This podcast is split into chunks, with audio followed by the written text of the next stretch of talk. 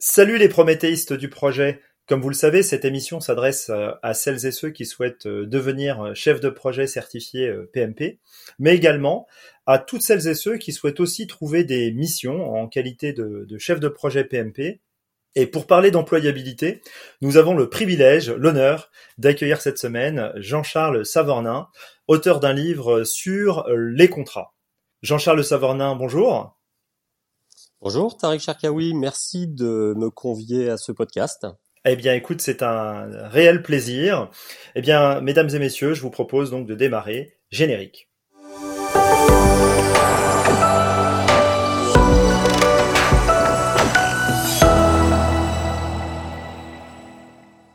Euh, Jean-Charles, euh, est-ce que tu pourrais te présenter euh, à la communauté? Alors, euh, donc Jean-Charles Savornin, je suis euh, consultant en organisation et mode projet avec euh, une autre casquette. Je suis professeur affilié à l'ESCP Business School et donc j'interviens auprès des entreprises sur tout ce qui est problématique d'organisation de la fonction gestion de projet. Et dans le cadre de la fonction gestion de projet, évidemment, il y a des projets aujourd'hui, on les réalise avec des contrats, on a un contrat avec un client, un partenaire ou, un ou des fournisseurs. Et donc c'est vrai que du, je, je, je m'oriente aussi vers euh, vers cette pratique euh, du contract management. Alors je fais ça depuis euh, maintenant quelques années après avoir été praticien. J'ai passé 12 ans en tant que chef de projet et responsable de, de département projet dans l'industrie principalement les infrastructures énergétiques. D'accord. Et je suis certifié PMP. super, super. Alors, tu pourras nous raconter aussi un petit peu ton expérience. Je garde ça pour la fin pour celles et ceux qui nous écoutent et je garde euh, des petites questions aussi euh, euh, sur cette partie-là. Alors rassurez-vous, chers amis prométhéistes du projet, le Project Management Institute, l'institut du management de projet, le, PMI euh, ne vous demandera pas d'être contract manager, euh, il ne vous demandera pas forcément non plus d'être directeur achat ou directeur juridique. Euh, toutefois, comme j'aime à, le souligner, il est utile pour aider à comprendre certaines notions abordées dans le standard PMBOK, que ce soit dans le nouveau PMBOK, le PMBOK 7, ou que ce soit dans la plateforme numérique qui l'accompagne la plateforme PMI Standard Plus, c'est vraiment utile parfois de mettre les concepts en perspective parce qu'on demande euh, aux chefs de projet PMP d'avoir euh, des compétences euh, en, matière de négociation dans la gestion des contrats, des compétences bien sûr techniques, mais surtout d'avoir une démarche globale, une culture générale des différents thèmes et des différents domaines de connaissances qui vont toucher à la gestion de projet. Et qui de mieux placé euh, euh, qu'un spécialiste du contract management pour euh, parler et mettre en perspective ces différentes choses. donc c'est pour ça que j'ai souhaité inviter Jean-Charles Savarnin, qui est donc auteur du livre Contract Management, outils et méthodes aux éditions EMS. Alors, Jean-Charles, je me suis procuré ton livre hein, et j'ai beaucoup apprécié une petite anecdote que tu racontes au démarrage qui est assez drôle où tu expliques euh, qu'une DRH euh, t'a demandé en fait de préciser la, la, définition du poste de contract manager. Et je trouve que c'est assez symptomatique, euh, voilà, des, euh, des, des, des, différents périmètres qui peuvent toucher et appréhender ces rôles de, de responsable ressources humaines. Et je, quand j'ai relu, je me suis posé la question parce que euh, tu, tu, disais que tu avais dû relire en séance ou réécrire cette fiche de poste en séance. Est-ce que c'est ce genre de situation qui t'a donné envie d'écrire ce livre ou est-ce que c'est autre chose? Alors, euh, il y a plusieurs aspects. C'est-à-dire que euh, moi, quand j'étais praticien, quand j'ai été chef de projet, j'étais, j'ai travaillé beaucoup autour des contrats. J'étais dans une société où on avait le premier, euh, le premier des dix commandements de la gestion de projet qui était connaître ton contrat par cœur. Et quand j'ai lancé mon activité de conseil, je me suis aperçu que euh, cet euh, usage des contrats pour les chefs de projet n'était pas forcément bien partagé dans les entreprises. Donc de là est né le constat finalement qu'il y avait un besoin de formation, d'accompagnement euh, des chefs de projet à la matière contractuelle, mais aussi des entreprises au développement de ces compétences-là, de cette organisation-là. Et, et, euh, et finalement, c'est un concours de circonstances. J'ai fait une mission pour une entreprise. Je les ai accompagnés au développement de la, fonction contract management. Et c'est le directeur juridique qui m'a un peu lancé comme une boutade. Jean-Charles, il faut écrire un livre sur le sujet puisqu'il y en a, il y en a très peu à l'époque. Il y en avait que deux en France. Et il m'a lancé un peu ça comme une boutade et j'ai pris, pris plutôt ça comme un défi. Et donc j'ai rédigé ce livre et j'ai eu le plaisir que ce directeur juridique le préface, en tout cas dans sa première édition. Donc c'est voilà, c'est parti de là, c'est parti d'une mission et d'un constat sur euh, le développement de cette, euh, cette compétence de contract management. Alors peut-être pour nos auditeurs, on va, euh, je vais définir rapidement ce qu'est le contract management. Oui, oui, tout à fait. Voilà, il, s'agit en fait de la gestion de la relation contractuelle avec un autre, avec une autre, une autre entité, que ce soit un client, un partenaire, un fournisseur. On n'est pas dans l'administration du contrat, qui en est une composante, mais pas l'intégralité.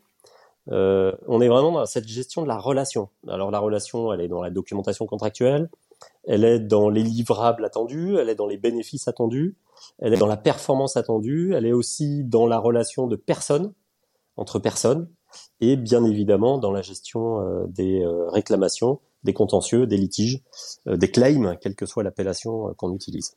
Hmm.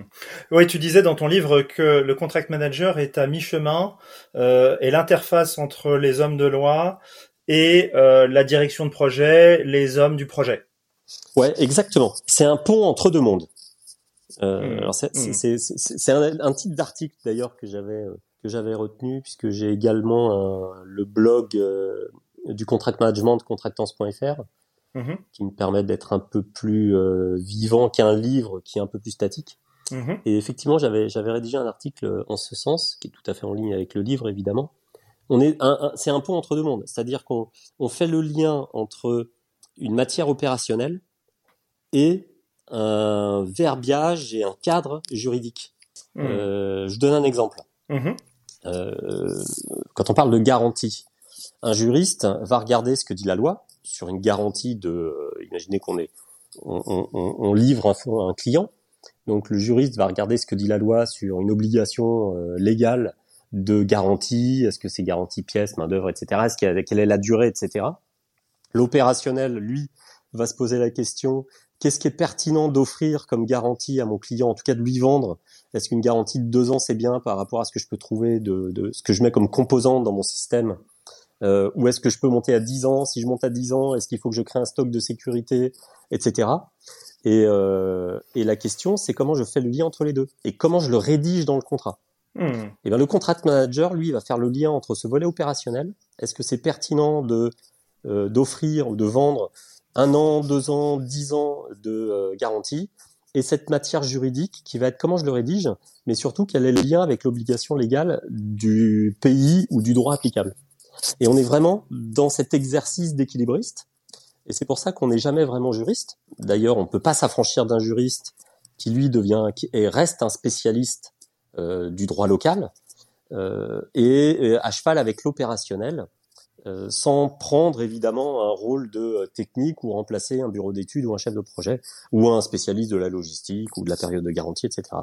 D'accord. Donc on est vraiment, on, voilà, on fait vraiment le lien entre les deux. Hmm. C'est ce qui rend cette matière euh, à la fois intéressante, mais compliquée en termes de recrutement. Les profils sont extrêmement difficiles à oui parce que trouver. Il faut pas qu'il soit trop avec cette casquette euh, juriste d'un côté, ni trop technicien de l'autre. Il soit vraiment en interface euh, de ces deux mondes. Alors effectivement, dans une relation client-fournisseur, si vraiment on prend les choses de vraiment très très large, et, et, effectivement tous les projets euh, je parle des, petits projets ou des moyens projets ne vont pas forcément se doter d'un contract manager. On va plutôt euh, euh, faire confiance au chef de projet, puisque le chef de projet normalement, et c'est la et c'est vraiment la doctrine qui est préconisée par le PMI, c'est de dire appuyez-vous sur des spécialistes, hein, sur des experts judgment. mais justement, dans cette relation client-fournisseur, il y a, y a, toujours un peu ce, ce rapport de force qui s'établit rapidement et, et, quand il y a euh, plusieurs fournisseurs, euh, je dirais, euh, il n'y a pas de souci, hein, le client est roi. Mais, quand il y a qu'un seul fournisseur sur son marché, je dirais que ça peut générer des difficultés. On, utilise même une expression qui nous dit que le fournisseur est roi. Et, c'est ce qu'on a pu voir avec les chauffeurs de taxi parisiens avant l'arrivée de l'application Uber. Euh, euh, qui faisaient faire un petit peu la, danse du ventre euh, à leurs clients parce que justement bah, c'était les fournisseurs et, ils étaient les seuls à offrir ce type de prestation de service. Alors, comment et puis bien sûr après, lorsque l'application Uber est arrivée, elle a totalement disrupté ce marché et elle a remis entre guillemets l'église au milieu du village et le client est de redevenir roi. Euh, à la lumière de cet exemple, comment d'après toi euh, un, chef de projet bah, il devrait pouvoir piloter au mieux cette relation client-fournisseur pour pouvoir éviter les, pièges d'une contractualisation nocive ou d'une contractualisation pathogène? Bah, bien sûr, aucun contrat, pardon, euh, euh, bien sûr, aucun contrat n'est parfait et je pense que, je crois même que tu le dis toi-même, il hein, n'y euh, a, a, pas de contrat parfait, mais comment est-ce qu'on peut quand même essayer d'éviter, voilà, ce genre de, de voilà, les pièges d'une contractualisation, euh, voilà, poussée soit à l'extrême dans un sens, soit soit dans l'autre? Alors il y a, y a, deux volets dans, dans cette question. Le premier volet, c'est le volet culturel. C'est-à-dire que cette relation euh, client-roi, c'est quelque chose qu'on va trouver beaucoup en France et qu'on va trouver beaucoup moins, voire pas dans un certain nombre de pays. Euh, et c'est vrai qu'en France, on n'est pas aidé en termes de vocabulaire. On a un maître d'ouvrage, on a un maître d'œuvre, on a un donneur d'ordre, et nous, on est sous-traitant. Nous, on est sous-traitant. Donc, il y a, y a, vraiment une relation dominant-dominé qui n'est pas facile à gérer. Et c'est vrai que quand on est côté euh, euh, supposé dominer et qu'on a une sorte de monopole ou en tout cas euh, ce qui peut arriver par, parfois par euh, par de la technologie, hein, par une avance technologique, on peut être tenté d'en profiter et on peut avoir un client qui peut se poser la question si on en profite. Il y a un certain nombre de pays où on est plutôt dans une logique cash is king plutôt que customer is king. et, et, à ce moment-là, on est dans une relation un peu différente. Mm. Euh, je dirais pas que c'est mieux, je dirais pas que c'est moins bien, mais en tout cas c'est un peu différent. Euh, voilà pour le, le, quelques éléments de contexte. Mmh. Maintenant, pour répondre plus clairement à la question, le sujet, il est intimement lié avec euh, la maîtrise de ces risques sur les projets, risques et opportunités. Mmh. Et finalement, le contrat avant sa rédaction est utilisé comme un moyen, un des moyens de maîtriser un certain nombre de risques. Et effectivement, quand on est sur un marché avec un fournisseur qui est euh, unique pour X raisons. Ça peut être un fournisseur qui est imposé par son propre client, ça peut être un fournisseur qui a une avance technologique, ça peut être un fournisseur qui euh, a un monopole euh, dans un pays ou dans une région ou tout simplement d'un point de vue mondial. la question, c'est comment on va quand même le maîtriser, pouvoir le maîtriser pour limiter le risque de dépendre de lui et que le projet soit totalement dépendant de lui. Et là, il y a plusieurs réponses, et l'une des réponses, ça va être via le contrat.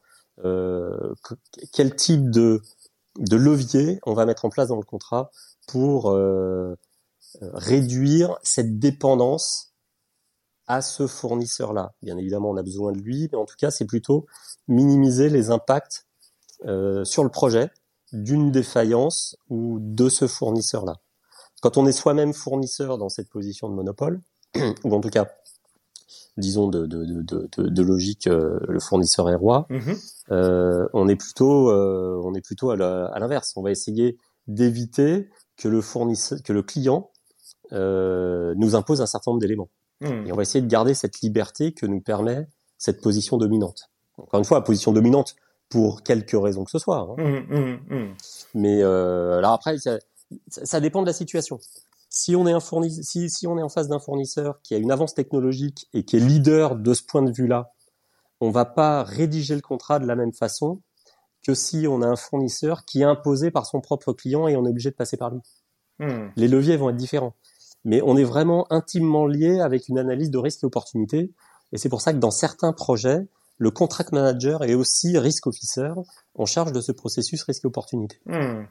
D'accord. Donc il n'y a, pas de réponse toute faite, il n'y a pas de clause particulière, il n'y a pas de rédaction hmm. euh, imposée. Par contre, effectivement, on va utiliser ce, ce contrat comme euh, moyen de maîtrise des risques et opportunités pré-signature. Et post-signature, on n'oublie pas que le contrat, bah, on peut toujours le modifier. Oui, oui, oui. Il y a des avenants. ce qui est important, c'est de se mettre d'accord sur euh, comment on le modifie et puis de signer ces modifications-là. Hmm. Et, et, pour le et pour les et pour les indépendants et pour les indépendants, d'après toi, euh, comment un, chef de projet PMP indépendant est-ce qu'il devrait alors bien sûr hein, il, faut qu'il fasse confiance hein, et, je pense qu'on peut rien construire en étant dans une espèce de de, paranoïa permanente mais voilà comment est-ce qu'il devrait procéder justement quand il décroche son, son précieux sésame, hein, sa certification, généralement, les chefs de projet euh, sont, sont, assez rapidement sollicités par les, euh, par les recruteurs qui, qui lui proposent euh, tout un tas de missions diverses et variées. et d'après toi, quel type de contrat est-ce qu'il devrait faire, faire attention pour éviter, euh, pour n'en citer qu'un, euh, des, des, exemples de, de, de délits de marchandage euh, ou, des choses euh, en lien avec des problématiques d'exclusivité ou des choses comme ça? Et à l'inverse, euh, quel type de contrat est-ce qu'il devrait euh, rechercher pour sécuriser sa mission de chef de projet et pour pouvoir travailler dans les meilleures conditions possibles? Donc là, alors là, on aborde le, un sujet de finalement, je suis prestataire de service, c'est-à-dire indépendant. Absolument. Comment euh, comment je signe un contrat avec un client. Absolument. Utilisateur de ma prestation de service. Donc là, on va se tourner plutôt sur des des, des contrats de prestation de service. Alors pour éviter le délit de marchandage. Par exemple. Et autres euh, et, autres autres sujets de ce type. Euh, alors ce qui est intéressant, c'est que souvent euh, les grosses entreprises nous proposent euh, pour pas dire nous imposent, leur propre contrat de prestation, qui en général exclut, s'il est bien fait, en général exclut ce genre de ce genre de pratique. Euh, ce qu'il faut garder en tête, c'est que ces sujets-là, en général, sont quand même plus dangereux pour le client que pour le que pour le consultant. Là où le consultant va faire attention, c'est probablement sur euh, la durée de la mission et la capacité de son client à arrêter la mission. Et donc là, on va se poser la question est-ce que je fais du forfait? euh, ou pas. Est-ce que je fais de la régie? Est-ce que je me fais payer en avance ou est-ce que je me fais payer à la fin ou en cours? Est-ce que euh, c'est euh, de l'avance ou pas? Enfin, est-ce que comment je peux le client peut éventuellement récupérer une partie de ses fonds? Comment la mission peut être arrêtée? On va plutôt regarder ces aspects-là, sachant que l'indépendant, il a envie de garder son indépendance donc euh, la logique, euh, la logique être requalifié en CDI. Encore une fois, c'est plus un risque pour le client que pour euh, que pour le consultant.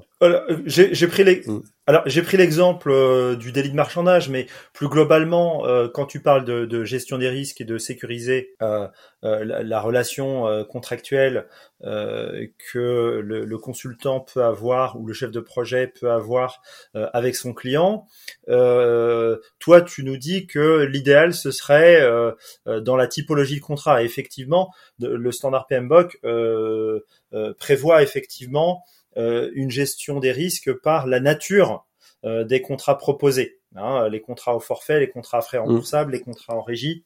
Euh, effectivement, ils vont permettre de répartir le risque en fonction de, du statement of work, ce qu'on appelle l'énoncé des lots de travaux. Mmh. Et effectivement, plus on va avoir un énoncé des lots de travaux précis euh, proposé par le client, plus le consultant va être entre guillemets à l'aise euh, dans la façon dont il va pouvoir travailler, puisqu'il va pouvoir proposer un contrat au forfait. À l'inverse, quand on avance à tâtons parce qu'on est dans un écosystème changeant ou, compliqué, on va plutôt fonctionner euh, avec un système de régie ou de frais remboursables. Mais là, euh, là où le bas blesse justement souvent, c'est que les clients n'aiment pas trop ça. Donc peut-être que on pourrait imaginer une solution hybride qui permettrait euh, voilà, au cas par cas, au consultant. Euh, euh, de, de, sécuriser sa relation. Alors tu parlais de, de, de comment dirais-je, de, de, facturer avec un système d'avance ou avec un système de paiement à la commande ou, ou en fin de contrat.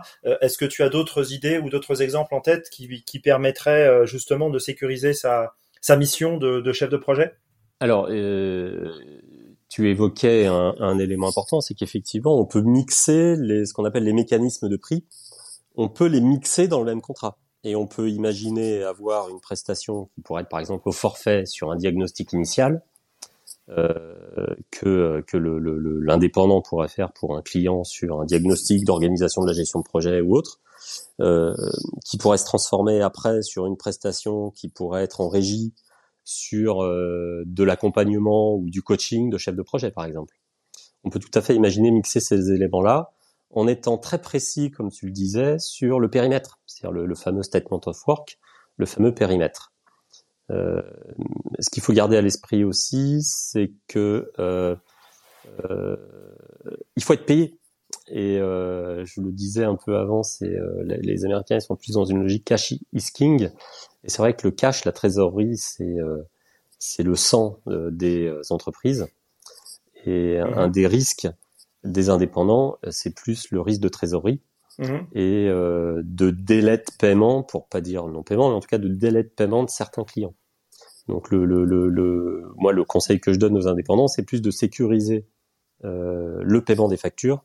Euh, ensuite, les modalités de facturation, on se retrouve dans une relation finalement euh, gros donneur d'ordre ou grosses entreprises, euh, petites indépendants. On est très souvent dans une relation de ce type avec un client qui va lui nous imposer ses conditions. Par contre, euh, il faut qu'on soit euh, plutôt ferme sur les capacités de notre client à pouvoir payer les factures. Il n'y a rien de plus pénible que de devoir relancer un client. Et là, effectivement, il y a des pratiques qui peuvent être de se faire payer à la commande. Mmh euh, que certains clients acceptent, y compris des grosses sociétés. Oui, euh, on, a, on, voit aussi euh, apparaître de plus en plus des sociétés d'affacturage, mais ça, les clients n'aiment pas ça non plus. Elle consiste à, un petit peu relancer mm. le client euh, pour le, à la place du consultant finalement, qui fait un peu entre guillemets euh, le, le, le, travail de, de, de mauvais bougre hein, auprès du client. donc, c'est effectivement des, des, pratiques qui pourraient être tout à fait envisagées. Merci beaucoup, Jean-Charles, pour ces pour ces tips. Alors, on arrive bientôt au terme de, de cette petite émission. quel conseil tu pourrais donner, euh, alors si on rentre sur quelque chose de plus pratico-pratique, euh, à quelqu'un qui souhaiterait devenir chef de projet PMP euh, Voilà, quel conseil est-ce que tu pourrais lui donner pour qu'il puisse décrocher Quelqu'un qui vient d'obtenir sa certification PMP, quel, quel conseil tu pourrais lui donner pour qu'il puisse décrocher voilà une mission rapidement? Alors, les conseils, ils sont assez assez générique à tout prestataire de service. Hein, c'est de, de, on va retrouver les mêmes logiques, qui est de définir euh, son marché, euh, définir euh, ce qu'on va appeler parfois le product market fit dans le langage startup, c'est-à-dire l'adéquation la, la, entre le marché et ses propres et le produit, c'est-à-dire ses propres compétences. Mm-hmm. Et puis ensuite de prendre son bâton de pèlerin et de, et de démarcher les entreprises euh, avec euh, en gardant en tête qu'un des objectifs, enfin une, des pratiques qui, qui, fonctionne plutôt pas mal, euh, c'est ce qu'on va appeler dans le jargon euh, l'inbound marketing, si je ne m'abuse, qui consiste à, à rentrer dans une euh, dans un cercle vertueux d'appels clients. Euh, et donc l'idée, c'est effectivement de pouvoir communiquer et de se faire connaître pour recevoir des appels sans être obligé de démarcher les entreprises ce qui est un bon moyen d'inverser aussi euh, la balance de la relation. Hmm. Quand on démarche une entreprise en lui disant qu'est-ce que je peux faire pour vous, voilà ce que je peux faire pour vous, on est plus dans une logique de demandeur. Quand on a une entreprise qui vous contacte, on est plus dans une logique euh, je vais voir si j'ai le temps euh, et si j'ai envie de travailler avec vous. Oui, oui, oui. Et donc le, le, voilà, donc vraiment travailler sur cette image. Hmm et travailler sur son propre marketing et sur sa, sa, propre image auprès de auprès de la, cible. Et, et, c'est là qu'il faut avoir une communication qui soit euh, qui corresponde vraiment à la cible, ce qu'on appelle le persona en, marketing, à son persona, qui correspond à ce persona-là. Hmm. Donc c'est vraiment ça, ouais. Ouais, donc euh, effectivement, hein, comme dit une expression euh, euh, qu'on utilise souvent chez les consultants, un bon consultant, ça ne se vend pas, ça s'achète. Exactement. Ok, bah écoute, je te, je te remercie. Alors, avant qu'on se quitte, est-ce que euh, euh, euh euh, tu disais que toi aussi tu étais certifié PMP, tu, tu aurais des conseils à donner à quelqu'un qui prépare cette certification et qui aimerait l'obtenir du, du, premier coup? Alors, déjà, premier conseil, euh, c'est pas une formation à la certification qui va former à la gestion de projet. Voilà. Mais déjà, premier, première chose, faut temps en temps, j'ai la question quelle formation à la gestion de projet je suis? Est-ce que c'est une formation PMP La réponse est non. La formation, une formation PMP qu'on peut trouver sur le marché, hein, euh, il y, a des, il y a des sociétés qui font ça très bien. Euh, c'est une formation qui aide à passer euh, l'examen. Donc ça, c'est plutôt quelque chose qui va, euh, qui est plutôt positif. Hein, euh, vous pouvez demander, enfin les, les, les, auditeurs peuvent se renseigner auprès des, des sociétés qui proposent ça, leur demander leur taux de réussite, et puis finalement faire leur marché ainsi. Euh, donc ça, c'est la version, j'ai envie de dire, la moins économique. Euh, maintenant, ce qu'il faut garder en tête, c'est que la gestion de projet, on est quand même sur euh, des pratiques qui sont unies, qui, sont les mêmes, que ce soit PMP, Prince 2 ou autre, quelle que soit la certification, quel que soit le, mode de fonctionnement. Et moi, ce que je remarque, c'est que un chef de projet un peu expérimenté est à deux doigts d'avoir la certification PMP. En fait, ce qui va lui manquer, c'est plus du vocabulaire lié au PMI, euh, quelques formules. Je pense à tout ce qui est valeur acquise. Oui. Et donc, mon conseil, ça va être, euh, alors non pas de lire le PMBOK tel qu'il est, mais plutôt euh, de consulter des ouvrages qui sont, alors déjà, de commencer par, euh, pardon, de commencer par un, un test à blanc. On en mhm. trouve pas mal euh, dans des ouvrages sur Internet euh, ou autres. Euh, j'en propose un pour évaluer son niveau. Je, fais un petit coup de pub personnel. J'en propose un également sur mon blog. Exactement. J'allais venir. Il y en a un sur sur le blog Prométhée. très bien. Et effectivement, ça permet d'évaluer son, son niveau au démarrage et mhm. ensuite de, de, de, se dire un peu comme un projet, hein, d'où je pars où est-ce que je veux arriver. Donc le où est-ce que je veux arriver, on le connaît, il suffit d'aller sur le site du PMI, nombre de questions du QCM, nombre de, bonnes questions demandées, etc. Euh, mais le où je démarre, il est important. Et à partir de là, alors moi, la façon dont j'ai travaillé, euh, j'ai utilisé un ouvrage qui reprend le PMBOK en l'expliquant, avec des commentaires en plus, et puis à la fin de chaque chapitre, des, euh, des, euh, des, questions mhm. qui permettent de s'entraîner. Et euh, donc moi, je conseille vraiment de, de l'acquisition d'un tel ouvrage. Alors je peux faire une pub hein, parce que moi j'ai utilisé l'ouvrage de Kim Eldman qui est vraiment euh, qui fait partie des références, mm-hmm. qui est mis à jour régulièrement en fonction des nouvelles versions du PMBOK euh, bien évidemment, et euh, qui m'a permis de me préparer seul. Ah oui, tout seul. PMP. Ah, génial, génial. D'accord. Donc c'est la partie, c'est la version, j'ai envie de dire, euh, la plus économique, mais c'est probablement la plus longue aussi. Oui, et puis euh, la plus, euh, je dirais, qui nécessite le, le, plus de motivation. Donc bravo à toi, hein, c'est tout à ton honneur, hein, parce que effectivement, c'est pas donné à tout le monde de pouvoir, voilà, prendre, comme tu disais. le taureau par les cornes et puis et puis se, se préparer dans son coin. Alors on arrive au bout de. Et puis après, oui, pardon? Ouais, si, si tu oui, veux, j'ai un tips vraiment euh, pour le jour de l'examen. Quand vous êtes prêt le jour de l'examen, vous aurez, ça c'est sûr, vous aurez des questions qui sont liées à, euh, la valeur acquise, euh, l'indice de performance des coûts, l'indice de performance des délais, ce genre de choses. Il y a toujours des questions là-dessus. donc moi, mon, mon conseil, c'est en entrant dans la salle d'examen, il y a un papier, il y a un crayon, on note les, la dizaine de formules qu'il faut qu'on apprenne par cœur, on les note sur le papier, comme ça, quand arrivent les questions euh, pour lesquelles on a besoin de formules, on n'est pas euh, en stress à se poser la question de quelles sont les bonnes questions, quelles sont les bonnes formules pardon à utiliser, mais on les a notées sur un bout de papier, ça permet d'être beaucoup plus serein. Oui, effectivement, plutôt que d'avoir à, se les remémorer euh, euh, si jamais elles arrivaient, euh, effectivement, le fait de les avoir sous les yeux, ça permet effectivement de, de gagner un, un, un temps précieux. Euh, bah écoute, euh, on arrive au terme de cette émission. Avant de conclure, est-ce qu'il y a une question que tu aurais aimé euh, que je te pose et que je ne t'ai pas posé euh, euh, Voilà, un point que tu que tu souhaiterais aborder avant qu'on se avant qu'on se quitte.